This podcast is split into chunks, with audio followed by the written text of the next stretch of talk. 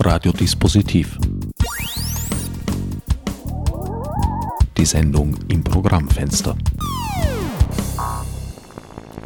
Willkommen bei Radiodispositiv. Zu einer weiteren Ausgabe begrüßt euch Herbert Gnauer. Bei mir im Studio haben Steve Schmidt, Alexander, Alexandra, neu, schon der erste Stotterer gleich zu Sendungsbeginn, Djorovic. Sehr gut ausgesprochen. Und Konstanze Winkler. Platz genommen. Gemeinsam Terraforming Arts, ein junges, ein sehr junges Theaterensemble, das ein sehr ambitioniertes Projekt hat, das Marie-Fragment, eine Uraufführung, praktisch ein ja, bestellter Text. Eine junge Theatergruppe hat einen Autor beauftragt, Aristoteles Kaitidis, ein Stück zu schreiben. Wie kam es dazu? Ausgegangen ist es ja, wenn ich recht verstanden habe, von deiner Diplomarbeit, Alexandra. Genau. Genau. Also es kam so, dass äh, Steve mich dazu gedrängt hat, nach zwei Jahren äh, offiziellen Uni-Abschluss tatsächlich auch mal meinen echten Abschluss zu machen, meine Diplomarbeit. Und ähm, er wollte in die Regierichtung gehen. Also wir haben zusammen Schauspiel studiert in einem Jahrgang. Und so kam es dann, dass, dass er die Regie geführt hat und der bekannte, also Aristoteles Chaitidis, Autor aus Berlin, dass er ähm, den Text dazu geliefert hat und so kam alles zum anderen. Aber der, der Text war auch schon ähm, vorher da. Also es war ein Fragment, was schon einige Jahre zuvor geschrieben war, aber das hatte noch überhaupt keine Form, das hatte noch keine Dramaturgie und eigentlich habe ich dann ähm, über das Konzept darüber nachgedacht, wie man diese Geschichte erzählen kann, also dieses Leben darstellen kann, dieser traumatisierten Figur und habe dann eigentlich mit meinem Konzept äh, Aristoteles äh, quasi kontaktiert und ihm gesagt, ey, wir wollen da was machen, ähm, kannst du das für uns in die und die Richtung vielleicht treiben und nochmal umschreiben? Und der war selber erst eigentlich total, also der hat sich voll gewundert, weil der hatte mir mal so verschiedene Textfragmente geschickt und der hätte nie damit gerechnet, dass wir dieses Textfragment auswählen und hat dann gesagt, ja klar, mache ich für euch. Ähm, und er hat dann auch unter ziemlich Zeitdruck, also ich glaube, er hatte anderthalb Wochen Zeit, glaube ich, um das Ganze komplett umzuarbeiten auf unsere Bedürfnisse.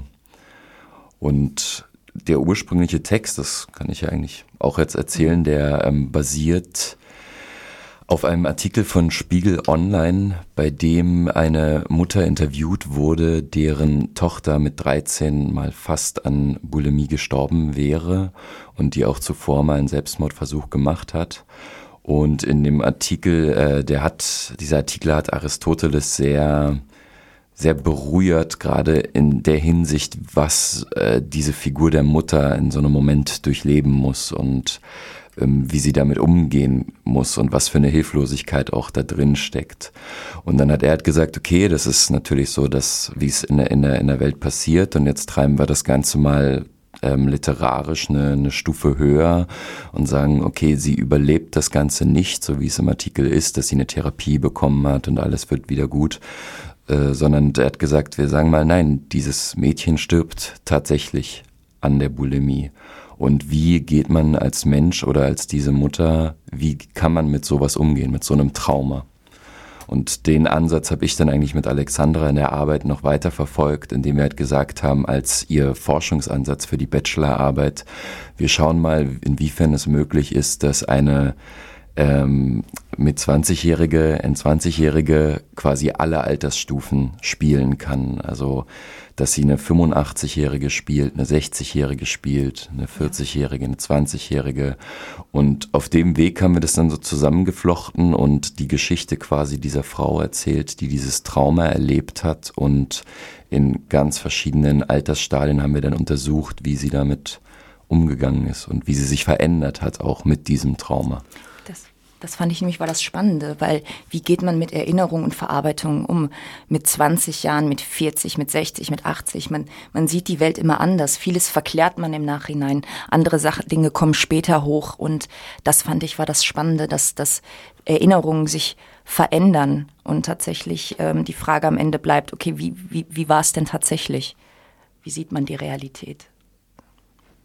Das ist praktisch der, ja, der praktische Teil der Bachelorarbeit gewesen. Auf den theoretischen kommen wir vielleicht etwas später zu, zu sprechen. Im Original ähm, hast du die gesamte Figur gespielt und die Tochter dazu. Mhm. Ja. ja. Das habt ihr jetzt aufgeteilt. Ja.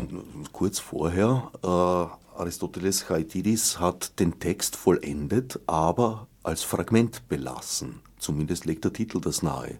Ja. Äh, ja, ich glaube, dass das. Hm, ja, aber ich glaube, man kann es auf beides sagen. Sowohl auf der inhaltlichen Ebene, dass es ein Fragment ist, weil es Scherben, Stücke und Bruchteile eines Lebens sind.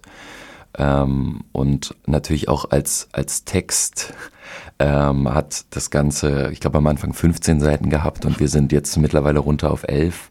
Und es war auch immer ein Work in Progress. Das heißt auch, dass Aristoteles bei den ähm, da war, wenn es gespielt wurde und dann immer selber auch geschaut hat, was funktioniert da, was funktioniert, was muss man umschreiben, wann geht's flüssiger von der Hand und wann kommen wir dahin, dass wir das richtig erzählen können. Also eine Verdichtung des Textes in Zusammenarbeit mit dem Autor während der Probenphase. Das klingt ungemein spannend. Ja, ja. das ist das Praktische, wenn man den Autor kennt. Konstanze, du bist da jetzt praktisch in ein, na, wie soll ich sagen, äh, ganz schön weit gediehene Vorbereitung hineingesegelt, indem du die Figur der Tochter übernommen hast. Genau. Ähm, ich habe mich da auch sehr gefreut. Also ich habe das Stück ja schon zweimal davor gesehen und mich hat selten ein Stück davor so bewegt oder mir so viel erzählt und mich so berührt. Ähm, genau, und dann hat der Steve sich bei mir gemeldet, ob ich da mitmachen möchte, als die Figur der Tochter, was ich natürlich sehr gern mache. ja, ähm, was auch sehr spannend ist, wie, wie ist die und wie stellt man die dar, wie ist die im Gegensatz zur Mutter die, die, die Figur der Tochter darzustellen. Genau. Du ja. warst also in der Situation, dass du eine Theatervorstellung gesehen hast, die gedacht hast, hm, das gefällt mir, da würde ich gerne mitmachen. Und schwuppdiwupp, kurze Zeit später ist das dann so. Ja, naja, gedacht, ich würde gerne mitmachen. Das war, ich wusste ja nicht, ob, wie die das nochmal spielen oder dass diese Figur der Tochter jemals mit einer anderen Person besetzt werden würde. Aber ja, das macht natürlich Freude, wenn man weiß, es ist ein Projekt, das man schon kennt und das einem gut gefällt und wo man weiß, da steckt viel dahinter. Ihr wart also alle drei auf derselben Schauspielschule. Ja, ich bin da gerade noch. Die zwei sind schon fertig und ich bin gerade noch in Ausbildung. Genau, du machst nächstes Jahr deinen Abschluss. Genau. genau. Wollt ihr die outen, die Schauspielschule?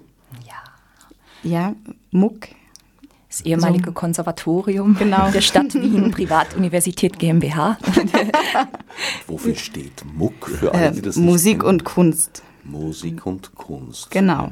Und du bist jetzt Magistra der Schauspielkunst. Äh, ich bin Bachelor of Arts. Und du, Steve, du hast ja auch einen Abschluss gemacht. Allerdings habe ich jetzt erfahren, gar nicht der Regie oder gibt es das überhaupt dort als Fach? Äh, nee, das gibt's, also das gibt's da nicht als Fach. Ich habe, ähm, ich glaube, ein Jahr, ein Jahr vor Alex habe ich auch verspätet meinen Abschluss gemacht.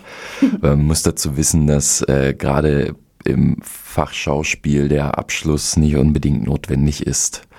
Das heißt, das ist natürlich sowas ganz, ein ganz, ganz komisches Studienfach, ein wahnsinnig elitäres, schönes Studienfach, aber man, es ist schwer zu sagen, was da dieser wissenschaftliche Anspruch ist. Und dann hat man diesen universitären Kontext, der sagt, für Bachelor-Titel muss man wissenschaftlich arbeiten. Und im Schauspielstudium arbeitet man aber natürlich eigentlich, könnte man sagen, eher handwerklich. Das heißt, die Forschung versucht man jetzt immer stärker zu integrieren, auch durch Interdisziplinarität und diesen Aspekt zu, ja, äh, voranzutreiben. Aber ich kann mich auch noch erinnern, also es gibt nicht wenige Kollegen, bei denen man ab und zu gehört hat, dass die 25 Jahre nach ihrem Studium den Abschluss erst gemacht haben. So, und äh, ich habe halt ein Jahr vor Alex gesagt, jetzt mache ich meinen Bachelor und ich habe damals schon gesagt, ich will das aber auch in äh, eine viel wissenschaftlichere Richtung treiben. Deshalb habe ich gar nicht was Szenisches gemacht oder so, sondern ich habe eine Art popularwissenschaftlichen Vortrag gemacht über ähm, soziologische Faktoren und psychologische Faktoren, die alle was mit der ähm, ja, anderes Thema, aber die alle was mit dieser aufkommenden Flüchtlingssolidarität in Wien zu tun hatten. Und das habe ich im Rahmen meiner Bachelorarbeit untersucht und habe mir da im Sommer viel Zeit genommen. Und dann waren wir auch bei Alex, äh, die ja aus Montenegro kommt. Und da habe ich in dem Sommer auch einen Roadtrip gemacht und mir die Situation angeschaut. Genau. Und dann war es aber für mich so, dass ich halt, ähm, nachdem ich selber äh, auch in verschiedenen Theatern gespielt habe, habe ich irgendwann gesagt, mich stört ein bisschen der Weg, wie das hier läuft. Und ja. deshalb muss ich jetzt versuchen oder will ich jetzt versuchen, selber auf die Regieseite zu gehen und ein anderes, hm, eine andere Arbeitsweise, ein anderes Probenklima zu schaffen, ähm, was, ja, man ganz, ganz einfach eigentlich sagen, was für mich einerseits aus einer liebevollen Strenge ähm, besteht, aber auch mit sehr viel Liebe und Zuneigung, also was sehr frei arbeiten soll, was sehr kreativ arbeiten soll und was nicht so sehr diesen Mechanismen von Dauervorstellungen unterworfen ist. Und das ist auch im Marie-Fragment passiert, also dass, dass die Marie überhaupt da reingekommen ist, das war eine Entwicklung mit dem Aristoteles zusammen. Also dass wir haben dieses Urfragment gespielt und dann, und dann sitze ich halt mit Aristoteles oftmals irgendwann rum und dann, und dann fragen wir uns, okay, wir haben diesen Konflikt und das ist schon ganz, ist schon ganz schön und das betrifft die Leute, aber, aber was wäre so quasi das nächste Level? Also wie könnte es, wie könnte man das Ganze noch weiter verschärfen? Und dann kommen wir halt auf blöde Ideen und das war dann so, naja, man könnte doch die Marie quasi als Geisterfigur da reinnehmen und den Geist dieses Mädchens. Und dann stellen wir uns das immer ganz schön im Kopf vor, dann schreibt er das auch langsam und dann sehen wir immer das Desaster, wenn wir dann die Proben machen, was wir da fabriziert haben, weil wir dann plötzlich merken, ja scheiße, so, so einen Geist zu integrieren auf der Bühne ist tricky. Aber es ist Theater, man darf das. Man darf, man darf das. Halt. Na, schon vor Shakespeare durfte man Geister integrieren auf Bühnen. Dort liegt wahrscheinlich sogar der Anfang. Deine Biografie ist also von, von, der, von der Bühne runter über die Rampe. Das erinnert mich ein bisschen an diese Anekdote, die Erfindung des Berufs eines Regisseurs. Ja. Soll angeblich damit begonnen haben, dass ein Schauspieler zum anderen auf der Probe gesagt hat, geh schau mal unten, ob ich in der Mitte stehe. Ja. äh, ich, ich sehe das tatsächlich auch genauso. Also, ähm, weil, weil ich finde, dass die Regie in meinen Augen mehr eine Hilfestellung ist. Und ich finde dieses Konzept, was, also diese Hierarchien, die sich sehr, sehr stark eingefahren haben im Theater, ähm, ich finde, dass diese Hierarchien wichtig sind, wenn es darum geht, Entscheidungen zu fällen. Dass man, dass man weiß, wer fällt die Entscheidung. Aber äh, für mich ist dieser respektvolle Umgang einerseits wahnsinnig wichtig und dass jeder seinen Raum hat, zu sagen, wie sehe ich diese Figur, was will ich damit erzählen und dass es dann eine Kommunikation ist, die man, die man gemeinsam entwickelt. Weil auch ich, ich, ich finde es immer bei einer, bevor eine Premiere stattfindet, äh, es gibt in dem Moment jetzt in unserem Fall drei Meinungen über das Stück. Das heißt, ob das Stück tatsächlich Leute berührt, ob es den Leuten gefällt, das ist in dem Moment erst ersichtlich, wenn 50 Zuschauer in der Vorstellung drin sitzen.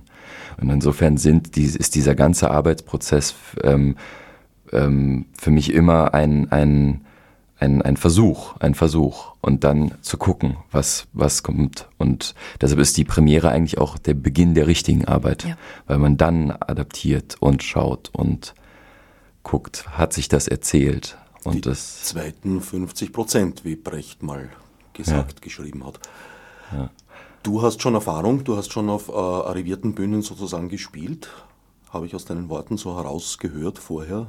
Ja, ich glaube, wir haben alle auf arrivierten Bühnen gespielt. Ähm, in schauspielerischer Hinsicht, ja. Also neben der Ausbildung, vor der Ausbildung, habt ihr schon Engagements gehabt? Das ging so parallel meistens ineinander über. Also man hat so die ersten zwei Jahre relativ strikt Uni, wo man sehr abgeschirmt ist. Ich weiß gar nicht, ob das bei euch auch noch so war. Mm, Im ersten Jahr auf jeden Fall. Ja, ähm, da wird man ziemlich abgeschirmt und dann beginnt es ab dem dritten Jahr, dass man dann eigentlich immer mehr reingeht schon in, in die Bühnen. Praxis. Und es ist auch in der Praxis heute immer mehr gang und gäbe, dass sich auch die großen Theater dann, ähm, sage ich jetzt mal, äh, ähm, wie wie formuliere ich das politisch korrekt? Äh, Günstig mit Kleindarstellern versorgen. So kann man es nennen, ja. ja. ja. Und insofern ging es dann Hand in Hand über. Also während wir, also Alex hat glaube ich auch schon im zweiten Jahr gespielt, das mhm. ganze Studium über hat Alex auch immer schon gespielt. Und bei mir war es auch so, dass ich dann im dritten, vierten Jahr dann erst in St. Pölten am Landestheater ein Gastengagement hatte. Dann war ich im Dschungel Wien und habe da eine Spielzeit lang im Kindertheater gespielt. Dann war ich auch äh, in, in Salzburg und äh, ja, in der Drachengasse haben wir halt, habe ich damals auch schon zweimal als äh, als Schauspieler gespielt. Und ich habe, ich glaube, das, was mich da wirklich in die Richtung Regie getrieben hat, ist, dass, ähm, dass ich immer das Gefühl hatte, wenn ich selber spiele, dann sehe ich so viel Potenzial, so viel Potenzial und so viel Stärke in allen Thematiken. Und ich habe es quasi irgendwann nicht mehr ertragen, das zu sehen, dass dieses Potenzial immer stirbt. Wo warst du schon zu sehen, Alexandra? Oh, ähm, auch in der Drachengasse. Ich glaube, das ist jetzt meine dritte Arbeit dort. Ähm, Dschungel Wien im Werk X, ähm, gerade am Bronski und Grünberg äh, und im Schubert-Theater, heute Abend. und ähm, dann viele Sachen haben wir freigemacht mit dem Nicht-Theater-Ensemble, ähm, wo wir keine klassischen Bühnen bespielt haben. Also es fing schon im zweiten Jahr an, dass, dass wir ähm, freie Sachen gemacht haben, die die abseits der normalen Norm gehen. Ja, ich finde das ja toll. Ich meine, äh, ursprünglich gab es ja keine Schauspielakademien, die sind ja nicht gleich bei den alten Griechen erfunden worden. Mhm. Das heißt, äh, man hat seine Ausbildung eigentlich ja Learning by Doing erfahren. Und dann wurden die Schauspielschulen entwickelt, wenn ich nicht sehr irre, hat das so Ende des 19. Jahrhunderts angefangen. Ja, und dann gab es da so seltsame Einrichtungen wie am Reinhardt-Seminar zum Beispiel, da gab es früher ein Spielverbot. Also es mhm. sind tatsächlich Leute vom Seminar geflogen, weil sie verbotenerweise auf Bühnen sich herumgetrieben haben und Bühnen halt blöderweise öffentliche Orte sind und das manchmal dann aufflog oder in Filmen zum Beispiel mitgespielt, ganz furchtbar. Ich glaube, Senta Berger hat ihre Seminaranwesenheit auf diese Art beendet, wenn ich mich Und jetzt ist eine Mischform, was ich eigentlich extrem gesund und gescheit finde. Ein ja, guter Zustand. Wie war das bei dir, ja. Konstanze? Ähm, ja, ich habe in Graz schon sehr viel so Kinder- und Jugendtheater gespielt. Dort immer, immer Kurse gemacht und so, Produktionen. Ähm, und jetzt bin ich eben im dritten Jahr, das heißt, wir haben im ersten Jahr bei uns Spielverbot. Das heißt, wir, wir haben da sehr viel Grundlagenunterricht und konzentrieren uns sehr. Ah, Gibt es auch doch noch? Fein. Im ersten Jahr. Okay. Glaub, äh, also außer man hat Engagements davor schon ausgemacht oder weil ihr da noch nicht ausreichend geformt wurdet von euren Lehrern und imprägniert gegen schädliche Einflüsse oder ich was? Ich glaube gar nicht so geschützt von außen. Geschützt, ja. Geschützt von außen, das ist, äh, klingt schöner, ja. Genau. Ja, es, ich, ich, bin, ich bin bei dieser, bei dieser Sache sehr, ähm, es, ich finde den Mechanismus einer, ich verstehe den, das, das Gute und das Schlechte etwas abzuschirmen von außen, aber ich finde ihn auch in bestimmter Hinsicht sehr, sehr fragwürdig. Also weil, weil es hat natürlich auch was, wenn ich etwas von außen sehr, sehr stark abschirme, dann habe ich natürlich eine sehr große Gewalt, meine eigene Ansicht in jemanden hinein zu projizieren. Und äh, ich, also ich kann nur von mir persönlich reden und ich weiß, dass meine Spielerfahrungen gerade im dritten Jahr und auch gerade mit dem Nicht-Theater-Ensemble, also das war die Zeit, wo ich und Alex das erste Mal wirklich intensiv gearbeitet haben und die größten ähm, also die, die wirklichen Entwicklungen habe ich tatsächlich in diesen Arbeiten vollzogen. Man sagt es immer so schön, man kriegt dieses technische Werkzeug mit an der Schule, aber diese, diese wirklich, ja, wirklich im Theater dann drin zu sein, finde ich, ist das eigentlich, was dich, ja, was dir zeigt, das ist auch die Realität. Und da merkt man auch ganz schnell, ey, es gibt ganz viele Leute, die haben gar keine Ausbildung und die stehen trotzdem auf der Bühne. So, deshalb da gibt's keine, keine Sicherheit für den Weg, äh, das ist eine Uni und dann äh, bin ich auf der Bühne fertig oder ich habe keine Ausbildung und schaff's nicht auf die Bühne. Ähm, ja, ich glaube, jeder muss da seinen eigenen Weg zu finden. Es ist auch die Frage, wie man sich, wie man sich selbst sieht, was man werden will. Ist man Künstler oder nur Schauspieler? Und ähm, ich glaube auch, das hat auch mal was auch mit dem Alter zu tun, wann man mhm. auf diese Schauspielschule kommt. Bei mir war das so, ich war relativ alt, mit 23 und da wusste ich eigentlich schon relativ früh, was ich mir vorstelle, wo ich hin möchte. Und ich wusste auch, dass ich ähm, wahrscheinlich nicht irgendwie eine feste Vakanz annehmen möchte, sondern auch selber Theater machen will und halt solche Projekte wie, wie jetzt gerade machen. Das will. nur vor Schauspieler würde ich jetzt das Satzlos streichen. Da fällt mir wieder ein Zitat ein, diesmal Max Reinhardt, der gesagt haben soll, was habe ich gewollt? Ein Schauspieler. Was haben sie mir geschickt? Ein Künstler. Du hast diese Phase der Abschirmung jetzt auch schon, den Kokon, durchbrochen und flatterst als bunter Schmetterling über die Bühnenwelt. Genau. Ja, wir hatten dann das Glück, mein Jahrgang und ich, wir haben gleich zu Beginn des zweiten Jahres ein Stück gemacht mit unserer Grundlagenlehrerin, wo wir auch jetzt auf Gastspielen schon waren. Wir haben das im Kosmos Theater gespielt. Wir waren jetzt in Linz für vier Vorstellungen, glaube ich. Ähm, genau, und es ist dann ganz angenehm, mal rauszugehen, auch mal so ein bisschen Kurzfilme zu drehen und da in einem Theater mit anderen Leuten zu arbeiten und diese verschiedenen Arbeitsansätze kennenzulernen, merke ich so, ist ganz wichtig, um so zu sehen, was funktioniert bei mir, wie funktioniere ich, was macht mir Spaß, was macht mir keinen Spaß. Und deswegen ist es wahnsinnig wichtig, auch rauszugehen dann und woanders spielen zu können, außerhalb der Uni. Und es war, es war, muss man auch sagen, ein sehr schönes Projekt, was Sie gemacht haben. Danke. Also nein, weil, also, weil in dem Projekt auch wirklich viel Recherche gesteckt hat und man gemerkt hat, dass da auch viel Herzblut drin war. Worum ging es da? Äh, da ging es um äh, Menschenhandel und Zwangsprostitution, das heißt Kalbfleisch. Hieß Kalbfleisch, mal schauen, ob wir es noch irgendwann spielen. Ähm, und das sind, unsere Grundlagendozentin hat in dem Stück schon sehr lange recherchiert, also jahrelang, 15, 10, 20 Jahre. Und das sind alles wahre Geschichten. Also das sind vier Mädchen, die durch Loverboys oder wie auch immer, die verkauft werden, die, die sich prostituieren müssen. Und da gibt es auch diese Männerfiguren, diese Männertexte sind auch alle aus Internetforen, aus Interviews und so weiter.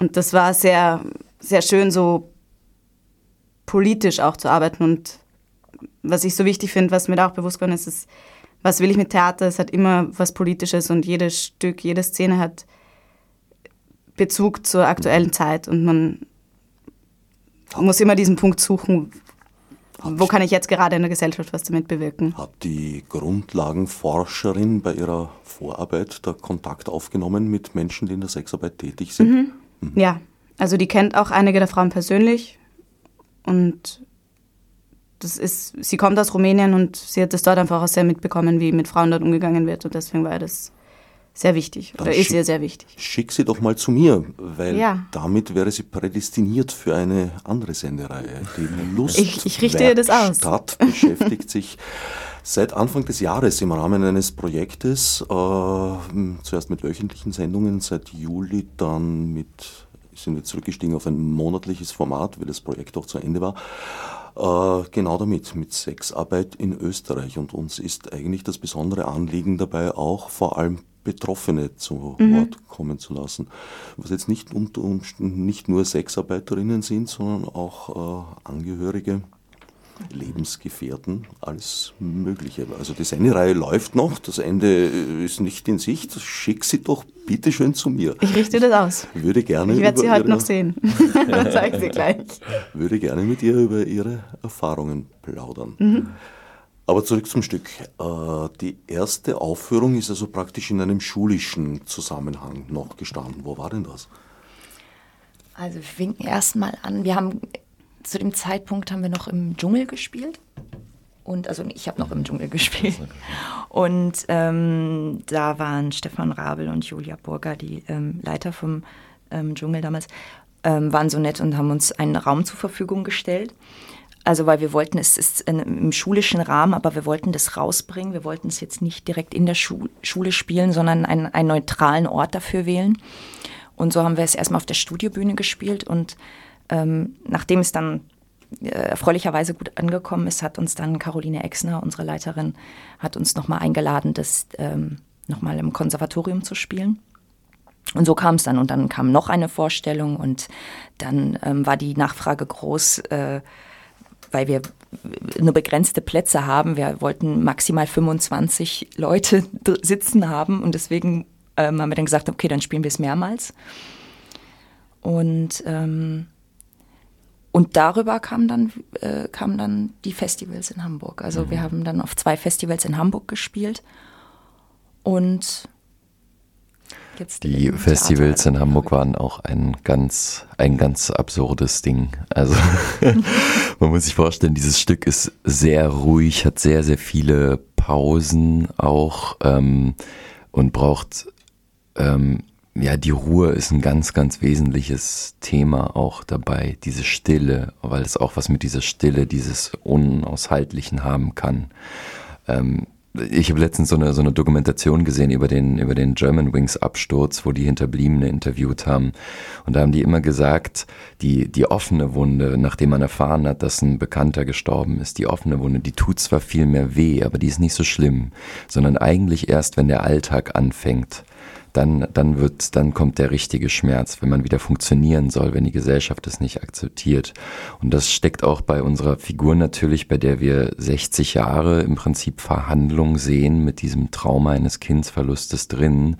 Und deshalb ist das von der Thematik sehr, sehr, ähm, ja, einerseits sehr ruhig, braucht sehr viel Raum, sehr viel Zeit, um auch anzukommen. Und als wir das in Hamburg auf den Festivals gespielt haben, das war also der Höhepunkt war tatsächlich in äh, im Hafenviertel von Hamburg auf so einer Art Reggae-Festival. Und da haben wir zwei Vorstellungen gespielt und es war der, der unaushaltliche Hammer eigentlich. Bei der ersten Vorstellung war direkt vor der Tür eine Lesung von Sea-Watch. Das heißt, in allen Stillen, die Alexandra da spielen musste, hat man immer dazwischen gehört, wie irgendjemand erzählt hat, wie viele Flüchtlinge er gerade aus dem Wasser rausgezogen hat und wie sie Geld sammeln für diese Aktion. Und das war einfach so dermaßen laut. Da, also, es war fast unerträglich und bei der zweiten Vorstellung, die dann noch weit nach hinten geschoben wurde, da liefen draußen schon die kompletten Konzerte. Das heißt, da hatte man nur noch den Bass, der alles zum Vibrieren gebracht hat. Und das Absurde war aber, dass wir eine traumhafte Spielstätte hatten, weil wir haben das in einer Lotsenstube gemacht und das war alles so richtig schön Holz vertäfelt und richtig Stühle, die auch, also das, das Bühnenbild war wunderschön eigentlich. Ein Lokal, die Lotsenstube oder Naja, das war so ein eigener Raum in diesem Hafenmuseum. Da haben die so eine Lotsenstube von damals nachgestellt und deshalb war dieser separate Raum quasi auch für unser Stück total gut, weil da auch 30, 40 Leute reingepasst haben. Aber halt genau davor war einerseits ein Saal, wo Lesungen stattgefunden haben und draußen war halt mega viele Konzerte auch noch.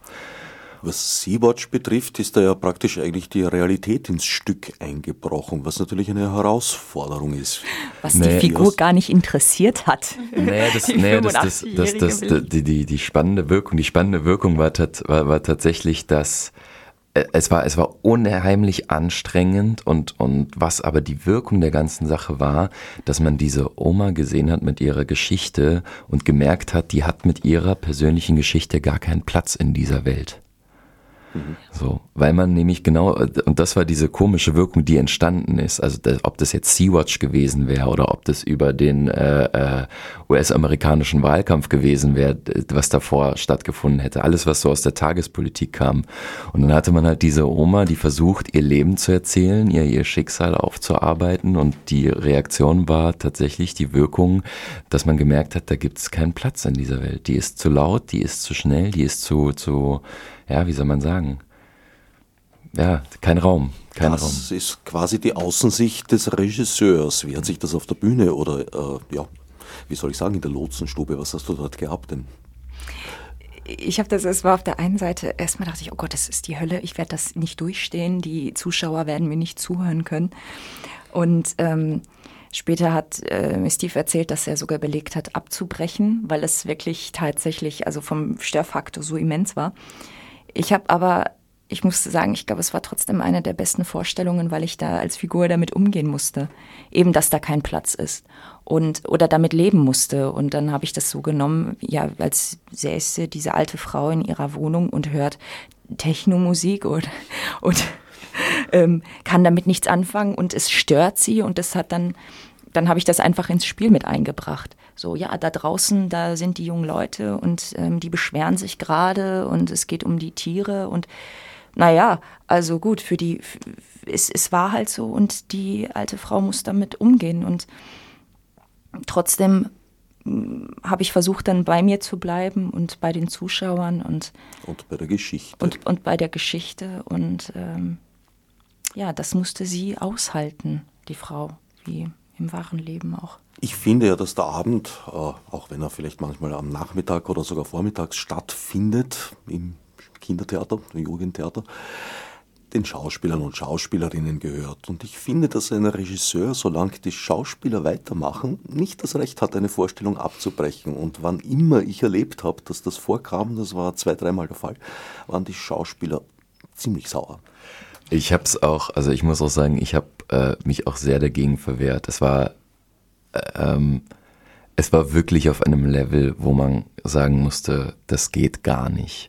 Und ich habe dann aber gedacht in dem Moment, weil es war auch, auch unser Autor war in Hamburg dann da und auch andere Bekannte und die kannten das Stück natürlich auch schon. Man hat gemerkt, oh Gott, das ist die Hölle gerade. Und dann habe ich mir, dann habe ich darüber nachgedacht, soll man das abbrechen? Und ich habe es immer weiter laufen lassen, weil ich mir gedacht habe, wenn wenn Alexandra das einmal in der Form gespielt hat, dann ist sie gefeit gegen alles, was jemals auf sie zukommen wird. Weil so schlimm kann es spielerisch für sie niemals mehr werden. Und insofern habe ich mir, habe ich es natürlich in dem Moment dann natürlich nicht abgebrochen, weil ich, weil ich auch genau auch dann im Hinterkopf hatte, das, was äh, du gerade gesagt hast. Ich glaube, wenn jemand das abbrechen müsste, dann hätte sie es sein müssen. Und gerade bei dem Stück, was man dazu sagen muss, der Zuschauer sitzt so nah. Ich glaube, die erste Reihe ist von mir ich glaube, kein Meter entfernt. Und man bekommt alles mit, jede einzelne Stimmung. Es sind eh nicht viele Zuschauer und man ähm, in jeder Vorstellung bekommt man mit, oh, wie, wie, wie viel Gehetztheit in den Raum kommt. Also, dass, dass man merkt, ähm, wahrscheinlich sind wir jetzt gerade aus der U2 gestiegen und rübergelaufen und man spürt, man spürt diesen Stress des Tages und die erste Aufgabe, die ich als äh, Schauspielerin habe, ist erstmal zu entschleunigen und eine Ruhe reinzubringen und mich nicht anstecken zu lassen und äh, die Leute runterzuholen, was, wo man merkt, wie, dass das viele gar nicht mehr gewohnt sind. Einfach Stille, dass das äh, Stille dazugehört und was, was ganz Gutes, Besonderes sein kann und nicht immer etwas passieren muss. Dass nicht immer Aktion stattfinden muss, sondern dass man einfach durchatmen kann das ist ein alter Drang von, von Schauspielern und Schauspielerinnen. Möchte ich mich gar nicht ausschließen. Diese, diesen Drang, alles füllen zu müssen hm. mit Aktion. Hm. Dabei ist manchmal die Ruhe und das Nichts geradezu das Spannendste. Es, es war in der, in, der, in der Arbeit ist es immer wieder sehr, sehr spannend gewesen, weil ich natürlich sehr von außen darauf treiben muss, weil diese Spielform, die wir haben, die ist nicht nur so, dass sie die die normale Zeit erfüllt, so wie wir leben, sondern man kann sagen, die ist nochmal ein Drittel langsamer. Und das ist eine Herausforderung, sowohl spielerisch als auch für die Zuschauer, sobald sie den Raum betreten, weil, wie Alex gesagt hat, da kommt eine Unruheenergie rein, wie wir es gewohnt sind aus der Geschwindigkeit unserer, unseres Lebens. Und wenn man dann so eine Entschleunigung betreiben muss, das ist so der erste Klotz in dem Stück, dass, dass die Zuschauer wirklich sich darauf einlassen, dass sie jetzt zum Beispiel jemandem dabei zuschauen, der ja einen Radiosender sucht eventuell oder der jetzt einen Schluck Wasser nimmt und das dauert. Das, die Frau ist alt, das braucht Zeit, das dauert. Aber es ist, es ist eine harte Arbeit. Also von, von, der, von der gemeinsamen Arbeit zwischen mir als Regisseur und den Schauspielern es ist eine harte Arbeit, auch in den Text so viel Zeit, so viel Gedanken zu bringen. Aber es liegt auch ein bisschen an der Literatur von Aristoteles, weil dieser Text ist wahnsinnig verdichtet. Ähm, das ist eine große Qualität von ihm. Und weil er so verdichtet ist, braucht er so viel Zeit. Also es ist nicht dieses, ähm, ja, wie sagt man so schön, dieses postmoderne Diskurstheater, wo man teilweise wirklich sehr, sehr schnell Clip, Klapp, Reaktion, Text, Text, Text, Text und ähm, Ratter, Ratter, Ratter, sondern dieser Text ist gerade von Aristoteles wahnsinnig gefüllt mit Bildern, mit Gefühlen. Und diese brauchen viel Zeit, um, um einerseits gespielt zu werden und andererseits aber auch sich übertragen zu können. Und ja, also wir hoffen immer, dass es klappt. Wir hatten bis jetzt relativ gute, wenn nicht zu sagen, sehr, sehr gute Reaktionen, ähm, die uns selber auch, äh, sag ich mal, motiviert haben, immer weiter zu machen und dieses Projekt immer weiter zu fahren. Also es war ja nie damals der Plan, dass wir das dann groß jetzt in Österreich prämieren an der Drachengasse und dann Vorstellungen fahren. Das hat sich, ja, ich sag immer so schön, es hat sich entwickelt aus einem schwarzen Raum, wo ein Stuhl war und Alexandra drauf saß. Das war der Beginn. Und dann wuchs es einfach immer weiter, immer weiter, immer weiter an. Und mit einem Budget von 47,50 Euro. Das heißt, man braucht kein Geld. Was wurde darum ange angeschafft? Um die 47,50? Ähm, ich habe, äh, mein Rock hat 5 Euro gekostet in einem Antiquitätenladen. Dann hatte ich, habe ich ein Taschentuch gekauft. Ähm, das Bühnenbild haben wir uns zusammen geliehen, geschnort. Die Uni hat uns viel gegeben. Also wir haben einfach, aber das äh, eigentlich Müll. Wir haben mehr oder weniger wirklich Müll gesammelt, so Dinge, die nicht bespielt wurden, die keiner haben wollte. Und ähm, alles zusammen geliehen und ich glaube, mehr war das gar nicht. Und der Eierlikör. Und der Eierlikör, den ich am Ende der, der Vorstellung Eierlikör, ausgeschenkt habe. Das, ja. das klingt nach laufenden Kosten. Und das alles tragt er jetzt in die Drachengasse. Für alle, die sich später eingeschaltet haben, bei mir im Gast sind Alexandra Djorovic, diesmal ohne Stolperer, Konstanze Winkler und Steve Schmidt. Und wir sprechen über das Marie-Fragment, das ab 23. November 2016 in der Bar, das ist einer der zwei Spielräume des Theaters in der Drachengasse, äh, zu sehen sein wird. Nähere Informationen sind selbstverständlich im Internet unter www.terraforming-arts.com zu finden. Wer ein Jolla-Handy hat, äh, muss nach Besuch des Websites seinen äh, Browser neu starten. Auf allen anderen funktioniert es, glaube ich. Ist ein bisschen ein Exot, gebe ich ja zu. Aber wer ein Jolla-Handy hat, äh, wird auf www.drachengasse.at entschädigt und findet dort auch zumindest einiges an Informationen. Die wievielte Reinkarnation dieses Textes ist das jetzt eigentlich? Uh. Äh, äh, Überarbeitung, ne? Oder? Ja, Neufassung, Aufführung, wie ihr wollt. Weil ihr, ihr, ihr, ihr, bastelt ja viel daran herum und da macht dieser, dieser Trend, äh, für den ich als Schauspieler nicht zu, fa zu faul war. Ich bin so sozialisiert worden seinerzeit, wir haben vier bis manchmal sogar sechs Wochen probiert, aber dann haben wir es einen Monat gespielt. Und heute ist die Arbeit ja nicht weniger geworden, die Vorarbeit, meistens unbezahlt, was damals mh, seltener der Fall war, zumindest als heute.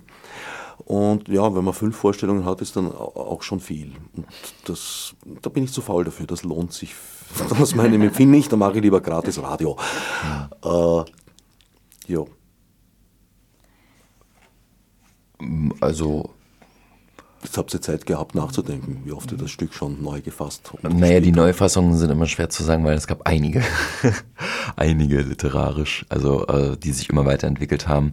Wenn man jetzt wirklich von den großen Neufassungen geht, dann ist das eigentlich die, die ja, nachdem es geschrieben wurde, sagen wir mal, das war die erste Fassung, die noch nichts mit dem Theater zu tun hatte.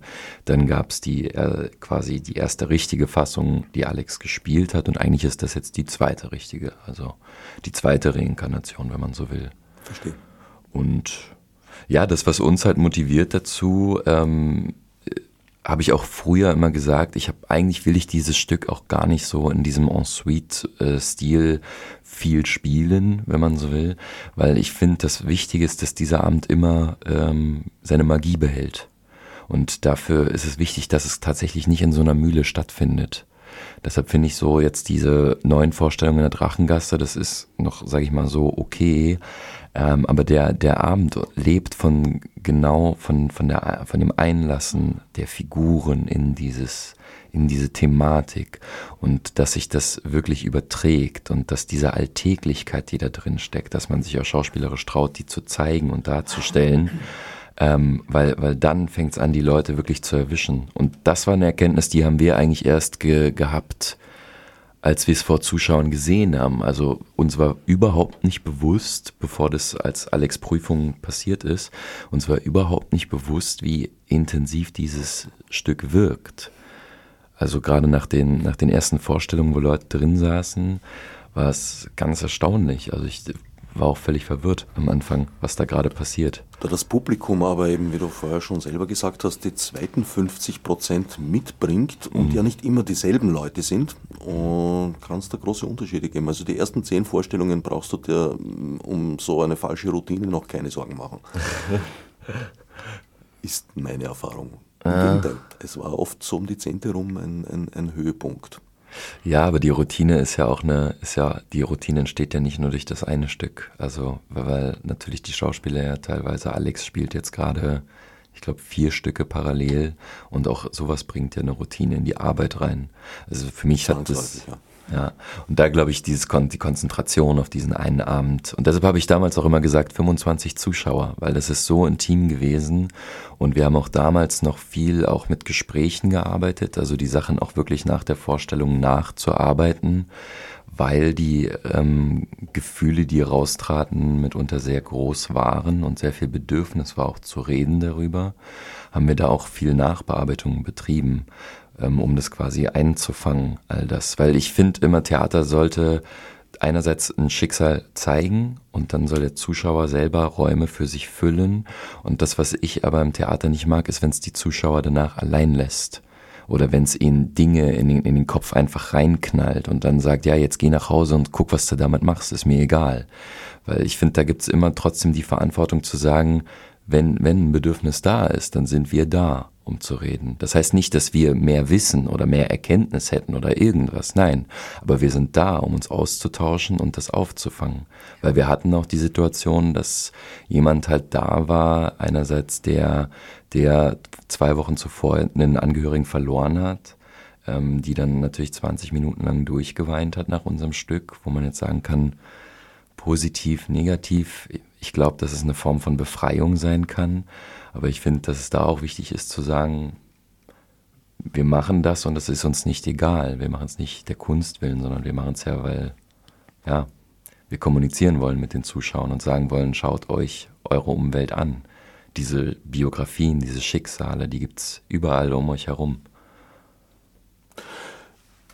Von der ganzen Herangehensweise her, ich hatte ja das Vergnügen, eine Probe mitzuerleben, äh, kam mir das sehr intim vor. Ja, durchaus, was er da gemacht hat. Sehr intim und sehr ins Detail gehend und in eine ja, Tiefe gehend. Ich sage mal, der Teufel steckt im Detail und da, davon lebt das Gesamte. Und ähm, und man kann niemandem was vormachen. Und äh, weil wir jetzt vorhin über das den Begriff Schaus Nein, Schauspieler gesprochen haben, ich darf halt nichts vorspielen. Und ähm, wir hatten auch äh, eine Probe am Tag davor, vor deinem Besuch, ähm, wo Steve mich abgebrochen hat und gesagt hat, ja, du, du spielst das alles schön und du machst das. Und so eine gewisse Routine war dabei, aber du bist nicht ganz bei der Sache und du lässt dich nicht drauf ein. Also, und ich, ich fand das äh, so spannend und das hat er natürlich an Kleinigkeiten gesehen. Es fängt bei jedem Blick, man sieht ein, ein, äh, einmal mit den Augen nach links gehen, das, das, das verrät, verrät einen schon, dass man gerade lügt, zum Beispiel. Und ähm, das finde ich so spannend an der Arbeit, weil dadurch wird man ganz feinfühlig und, und bekommt nochmal auch eine gewisse Unsicherheit, die auch wichtig ist. Und ähm, ja, spielt nicht einfach ab. So. Das ist die alte Frage, was soll man auf der Bühne anstreben? Zu hm. sein oder zu spielen? Nee. Selbstvergessen zu sein und in eine Figur einzutauchen, so wie es so noch das Stanislavski-Tradition äh, und, mhm. und Strasberg ist, die mit Sense Memories arbeitet, wobei äh, Leute, die es wissen sollten, meinen, dass sehr vieles bei Strasberg eigentlich auf Übersetzungsfehler aus dem Russischen beruhen würde. Ich glaube auch, weil es, es, ist gar nicht, es geht gar nicht um mich, äh, weil es kommt auf der Bühne, es kommt nicht drauf an, äh, woher ich komme, ob ich jetzt, äh, ja, ich bin 29, ich komme aus dem ehemaligen Jugoslawien, das geht niemandem was an. Auf der Bühne kommt es ja letztendlich darauf an, welche Haltung ich vertrete und, und die, die Fantasie. Und ich glaube, wir alle Menschen, also nicht nur Schauspieler, ich glaube, wir alle Menschen, wir besitzen, wir bekommen von Geburt an eine Fantasie geschenkt und die so stark sein kann, dass, dass, dass, man, dass es real werden kann für diesen Moment und authentisch sein kann. Und dann, ähm, wenn ich behaupte äh, und daran glaube, dass ich jetzt eine 85-jährige Frau bin, die Mutter war, was ich ich bin keine Mutter. So, aber ich glaube, ähm, je mehr man sich darauf einlässt und seiner Fantasie und seiner Intuition vertraut, dann kann es authentisch sein und, und, ähm, und glaubwürdig sein. Und da muss ich keinen Schmerz aus meiner Erfahrung, aus, aus meinem Privatleben rauskramen, weil ähm, ja, das Theater ja jetzt für mich jetzt keine Therapie sein soll. Und obwohl sie immer ein bisschen einen therapeutischen Anteil schon auch hatten. Absolut. Und es macht ja auch Spaß. Man muss ja auch eine Lust haben, auch in diesen Schmerz zu gehen. Also es ist ja, das bereitet ja auch Freude. Also das ist, ähm, aber ich kann nur sagen, ich habe eine schöne, schöne Kindheit und Jugend gehabt. Also es ist kein, ich glaube wirklich, dass ich sehr, sehr normal bin. Wie sieht das bei dir aus, Konstanze? Ähm, ich, ich gehe da sehr d'accord. Ich merke das auch gerade bei mir so in meinem Unterricht. Ähm, ich glaube, wenn ich den Moment habe, wenn ich meine Figur begreife und meine Haltungen begreife und weiß, was ich, was ich mit der Figur erzählen möchte ähm, und dann meinen Text dazu habe, dann passieren die Dinge auch. Und die passieren vielleicht in der einen Probe so und in der nächsten ganz anders, aber es passiert immer was ohne dass man da weiß, ich muss jetzt da in der Emotion sein und dort möchte ich dorthin. Und das ist aber, glaube ich, so ein bisschen diese Angst manchmal vor dem Nichtstun, weil man dann denkt, okay, aber dann, dann sitze ich da und habe meinen Text und mache aber sonst irgendwie nicht so viel. Ähm, das ist aber, es braucht viel Mut, in das reinzugehen. Ja. Es braucht generell viel Mut, glaube ich, sich auf eine Bühne zu stellen. Auch ein bisschen äh, sich in den Zuschauerraum zu setzen und unter der Regie zu führen. ja, ich wünsche euch auf alle Fälle toi toi toi und noch viele Aufführungen. Wie, wie oft spielst du es denn jetzt eigentlich in der Drachengase? Äh, neunmal. Ja. Neunmal. neunmal. Das ist eh schon eine überdurchschnittlich lange Spielserie für heutige Begriffe, habe ich den Eindruck. Und dann geht's auf Tournee wieder. Es gibt die, gibt die verschiedensten, die verschiedensten. Nein, es gibt schon tatsächlich ein, ein zweites geschriebenes Fragment. Und ähm, wie gesagt, wenn Aristoteles und ich mich hinsetzen und Konzepte entwickeln, dann wird's immer sehr. Also jetzt erstmal aktuell wird halt die Marie gespielt und danach ist das nächste Projekt auch von unserem Verein, ähm, wird im Bronski und Grünberg gespielt. Das ist eine modernisierte Fassung der Antigone. Und da wird der gesamte Stoff der Antigone genommen und ins Heute ähm, gebracht, aber mit, äh, mit, den, äh, mit den Figuren Antigone, Iphigenie und einem Wächter. Und das wird ziemlich verrückt danach, aber es gibt auch auf, also wir arbeiten so auf verschiedenen Ebenen und auf der Ebene des Marie-Fragments gibt es auch schon ein zweites Fragment über eine männliche Figur und das Ganze soll im Endeffekt eigentlich eine Trilogie werden. Das finde ich eigentlich einen interessanten Ansatz, Fragmenttheater. Im Kabinetttheater beginnt tatsächlich äh, demnächst eine Spielserie, da geht es um Fragmente, die hm, durch einen Text von Thomas Arzt verbunden werden. Mhm. Das ist ein Grenzgängertheater, das Kabinetttheater. Für alle, die es nicht kennen, es ist eine, eine Mischung aus äh, Mensch und Puppe. Und, und, das in einer faszinierenden Form. Es Übrigens beginnt jetzt Hugo Balls Krippenspiel dort. Das spielen die als Dauerbrenner, so wie in Salzburg, den Jedermann, nur mit ein bisschen einem anderen Anspruch. Im Kabinetttheater, nach der Vorstellung gibt es dann mehr Bratäpfel, spielen sie Hugo Balls dadaistisches Krippenspiel. Ich liebe besonders äh, den Schlusssatz. er war dann tot und es, es floss viel Blut, glaube ich. Ich, ich finde die Fragmente auch ganz schön, weil, weil genau das, was wir bei der Marie machen, das kann man über unzählige andere Leben auch bringen. Und das ist äh, das, was ich so schön finde, dass man einzelne Leben herausnimmt, also wir haben im, im zweiten Fragment, was wir auch irgendwann inszenieren werden, wenn wir Zeit dafür finden, äh, da geht es um, um einen Jungen, der eigentlich so eine Art Kriegsreporter war auf der ganzen Welt und der hat sich diese Sachen alle angeschaut und sein Vater hat es am Leib alles erlebt. Das heißt, da kommt ganz stark dieser Generationenkonflikt rein. Und da geht es dann in der Thematik darum, warum der Vater, der den Krieg am Körper erlebt hat, den durchgemacht hat, es geschafft hat, in seinem Leben eine Karriere zu machen, eine Familie zu gründen, Kinder zu kriegen und glücklich zu werden. Und der Sohn, der quasi eigentlich würde man sagen, in viel größerem Wohlstand aufgewachsen ist oder viel behüteter und beschützter mit mehr Frieden aufgewachsen ist, ähm, schafft es nicht. Und da geht es auch um die, um, um quasi das Weitergeben von, von einerseits vielleicht biografischer Geschichte? Wie überträgt die sich von einer Generation auf die andere Generation? Und inwiefern hat die auch was damit zu tun, ob man glücklich sein kann? Und das ist auch eine ganz große Frage bei unserem Marie-Fragment. Das ist ja die Frage bis zum Schluss. Wird diese Figur, diese Mutter, wird die irgendwann loslassen können und glücklich sein? Wird die Frage beantwortet oder bleibt sie offen? Ich lasse sie sehr gerne, ich lasse sie sehr gerne offen mit einem mit einem Zwinkern zur Erlösung. Wie spielst du das? Ist immer unterschiedlich. Wie, ich gerade. Also tatsächlich, äh, naja, das, das nehme ich jetzt ernst, diese Aussage. Wirklich. Also manchmal ist äh, für die Zuschauer ist das Spannende, die wissen, die kennen die Antwort besser als ich. Jeder Also- einzelne, eventuell unterschiedliche Antworten. Der eine sagt, es ist, ähm, äh, sie findet die Erlösung, der andere sagt, sie stirbt, die anderen sagen, sie verreist. Also, und ich, bei mir ist es immer, ich behalte es meistens für mich, was jetzt, wie die Vorstellung dann, ähm, wie ich es äh, dieses Mal dann gespielt habe.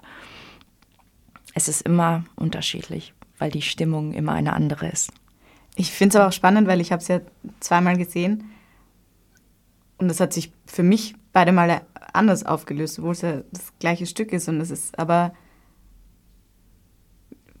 ja, es passieren trotzdem andere Dinge. Es muss sich ja auch nicht immer Ja. auflösen. Theater ist kein Nein, das ist ja gerade das Schöne. Gerade an dem Stück, weil man selber so viel, so viele Bilder bekommt und mit so viel Eigenfantasie arbeitet. Als Zuschauer. Was wahnsinnig schön ist. Also ich persönlich bin schon sehr gespannt und werde auf jeden Fall in die Drachengasse pilgern. Zumal ich ja erfahren habe, so beim Café, beim kurzen vor der Sendung, dass das Radio als solches ja praktisch in, in, in die Inszenierung eingeflossen ist. Ja, dein Besuch hat uns inspiriert. Wir haben ähm, den Anfang verändert, nachdem du da warst. Und ähm, ich darf ja nicht zu viel spoilern, aber Doch, doch. Ähm, das Radio, Also ich meine, nur fünf Minuten das Radio als Medium ist integriert in die Inszenierung und ähm, ja, lasst euch überraschen. Na, das war schon sehr gut, dieser kleine Teaser, ja, genau. Lasst euch überraschen, hier wie dort im Theater, wie auch im Radio. Ihr habt jedenfalls keine Scheu vor großen Themen. Allein schon, also der Domainname Terraforming Arts legt das ja nahe. Nein. nein, nein, äh, äh, uns interessieren tatsächlich auch wirklich nur die großen Themen. Und die großen Themen auch in der Hinsicht, dass äh, die großen Themen heißt für mich ähm, die Themen, die wirklich menschlich nie gelöst wurden, könnte man so richtig schön sagen. Das ist auch der Grund, warum Aristoteles in seinem zweiten Stück sich mit der Antigone befasst hat, weil dieses Dilemma von Gewalt und von zwei Systemen, Individualismus gegenüber Kollektiv, nie gelöst wurde oder wird oder kann, gelöst werden kann. Und äh, das ist es, was uns interessiert. Weil dieses, ich finde immer dieses Tagespolitische, das geht ganz, ganz, geht ganz schnell unter und verliert ganz schnell Interesse. Aber diese, diese großen Themen, Verlust, ob das jetzt der Verlust eines Kindes ist oder ob das der Verlust einer Beziehung ist, ähm, das sind Dinge, die beschäftigen jeden Menschen sein Leben lang. Und deshalb finde ich, gehören die auch auf die Bühne, weil wir damit wirklich was anfangen können, ähm, was, was ganz konkret ist.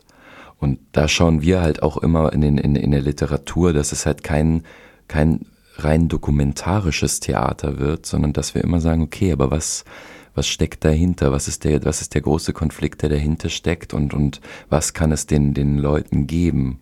Weil, weil das, ich glaube, warum dieses Stück gerade so gut funktioniert, ist, weil die Leute ganz viele Möglichkeit haben, sich zu identifizieren mit ihrem eigenen Leben.